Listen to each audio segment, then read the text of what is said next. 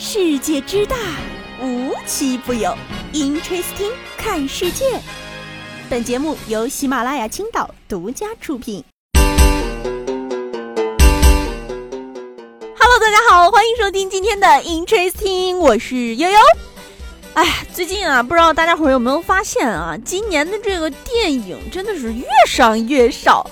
但是啊，互联网之大，令人忍不住微笑的事情呢，一定不止一件。最近啊，新上了一部新上映的大片儿啊，大到什么地步呢？啊，单日票房说出来都吓死你，两个人，而且呢，票房足有七十五块钱之多。最搞笑的是啊，看了这电影的这俩倒霉蛋还在豆瓣相认了。据说呢，其中一部的单日票房只有七十五块钱，两个人买票，其中呢有一个人花了七十。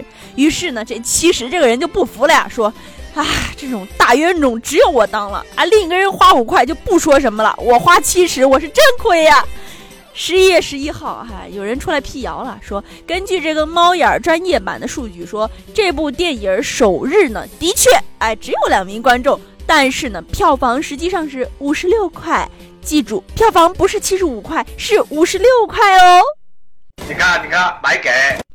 得啊，这票房之高，哎，是确定了啊，但是这个价格呢还存疑，比七十五块稍微少那么九块十块的。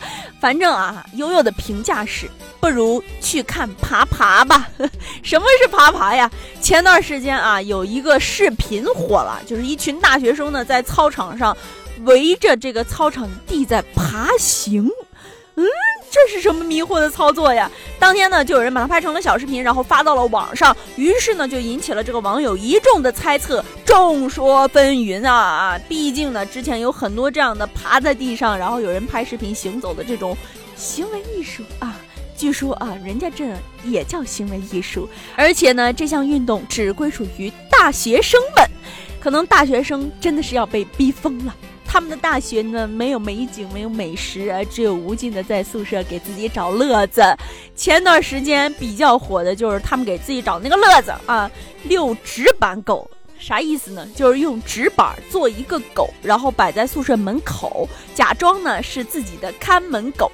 我看啊，是你有点丧心病狂了。这两天啊，又搞起了这一项让人迷惑且不解的大型行为艺术，叫爬爬群。据他们官方解释啊，就是通过这种爬行运动来缓解压力，找到一些乐趣。悠悠就只想说，年轻人真好啊！像我这样的打工人的脊柱哪能撑得住在草地上乱爬呀？还是滚滚群更适合我一点啊！哎，上面咱提到打工人了啊，说打工人累呀，哎，哪能提得起劲儿啊？每天干这干那的，对吧？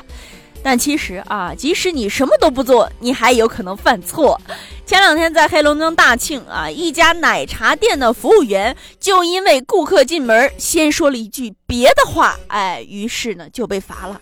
他说了什么呢？啊，看到进门的三位顾客呢，于是这服务员第一反应就是说欢迎光临，扫一下码，哎，就完了。就这欢迎光临说错了，对方说了说你说晚了，你第一句应该说扫一下码，欢迎光临。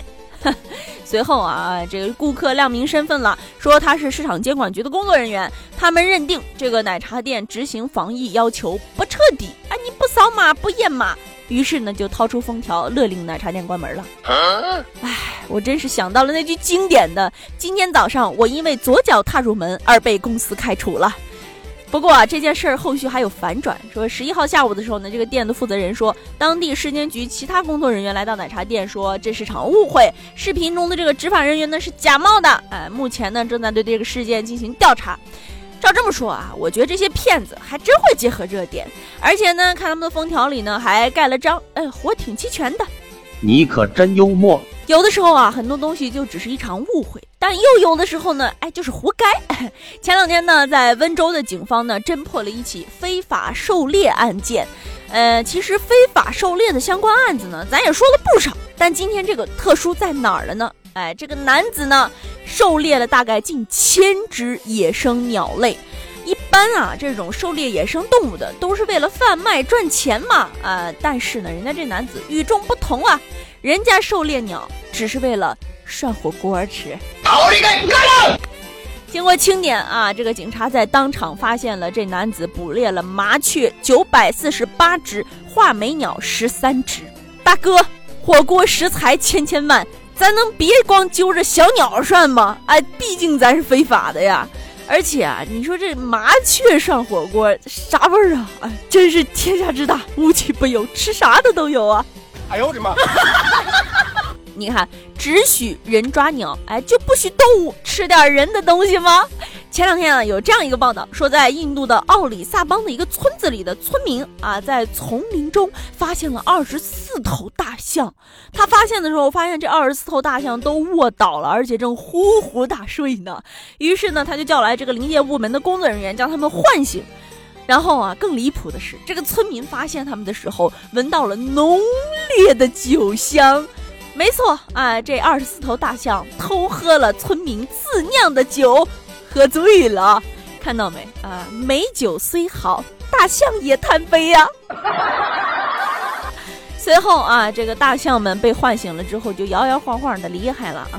真的是大象回家都得嘀咕：今天喝的什么水啊？怎么晕了吧唧的？原来啊。原来啊，是当地的村民呢，将自己酿的酒都留在这个丛林里发酵。但是啊，大象的这个嗅觉可是非常的灵敏的，它闻着这个酒香可太香了，于是呢一把口服，于是呢就集体喝多了。那么今天要说的最后的这位小伙子呢，哎，他还真得病了。我们老说社恐，社恐，社牛，社牛，别说啊，社恐还真是病。二十九岁的博士呢？啊，因为社恐，一个月叫了两次救护车。你害不害怕啊？他是极度恐惧，而且他被确诊是这个惊恐障碍啊，极度恐惧，甚至不敢动。哼，二十九岁的这个男子小钟呢，就是有一天啊，突然感觉心慌，极度恐惧，于是呢就叫了两次救护车。经过这个科室排查，又查了身体的各种部位啊，发现，嗯，果然他是得了惊恐障碍。经了解啊，这个小钟呢来自农村，一路啊靠奖学金读到了博士，甚至还去国外深造了。回国后呢，在深圳工作，但是常年啊这个苦读养成了晚睡，而且工作后呢面临作息改变以及这个职场压力，于是他就有一种就是自我的一种隔离，而且呢他要坚持低物质消费，谈恋爱啊也因为三观不治被分手了两次。哎，你就说吧，好好一个博士。事业事业受挫，感情感情受挫，完了还不善于处理人际关系，于是啊得病了呀，这不太正常了吗？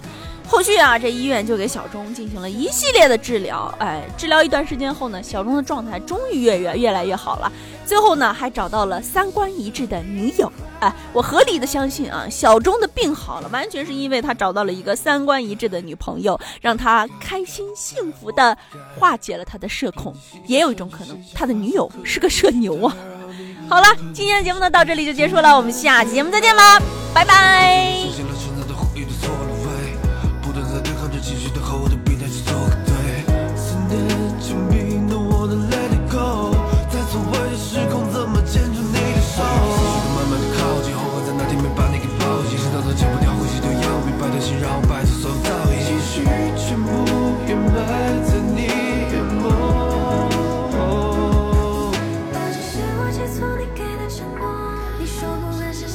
身边再没有我，你离开后，我还在疯狂期待着什么？我不掉你，是我太不该。关于你，我。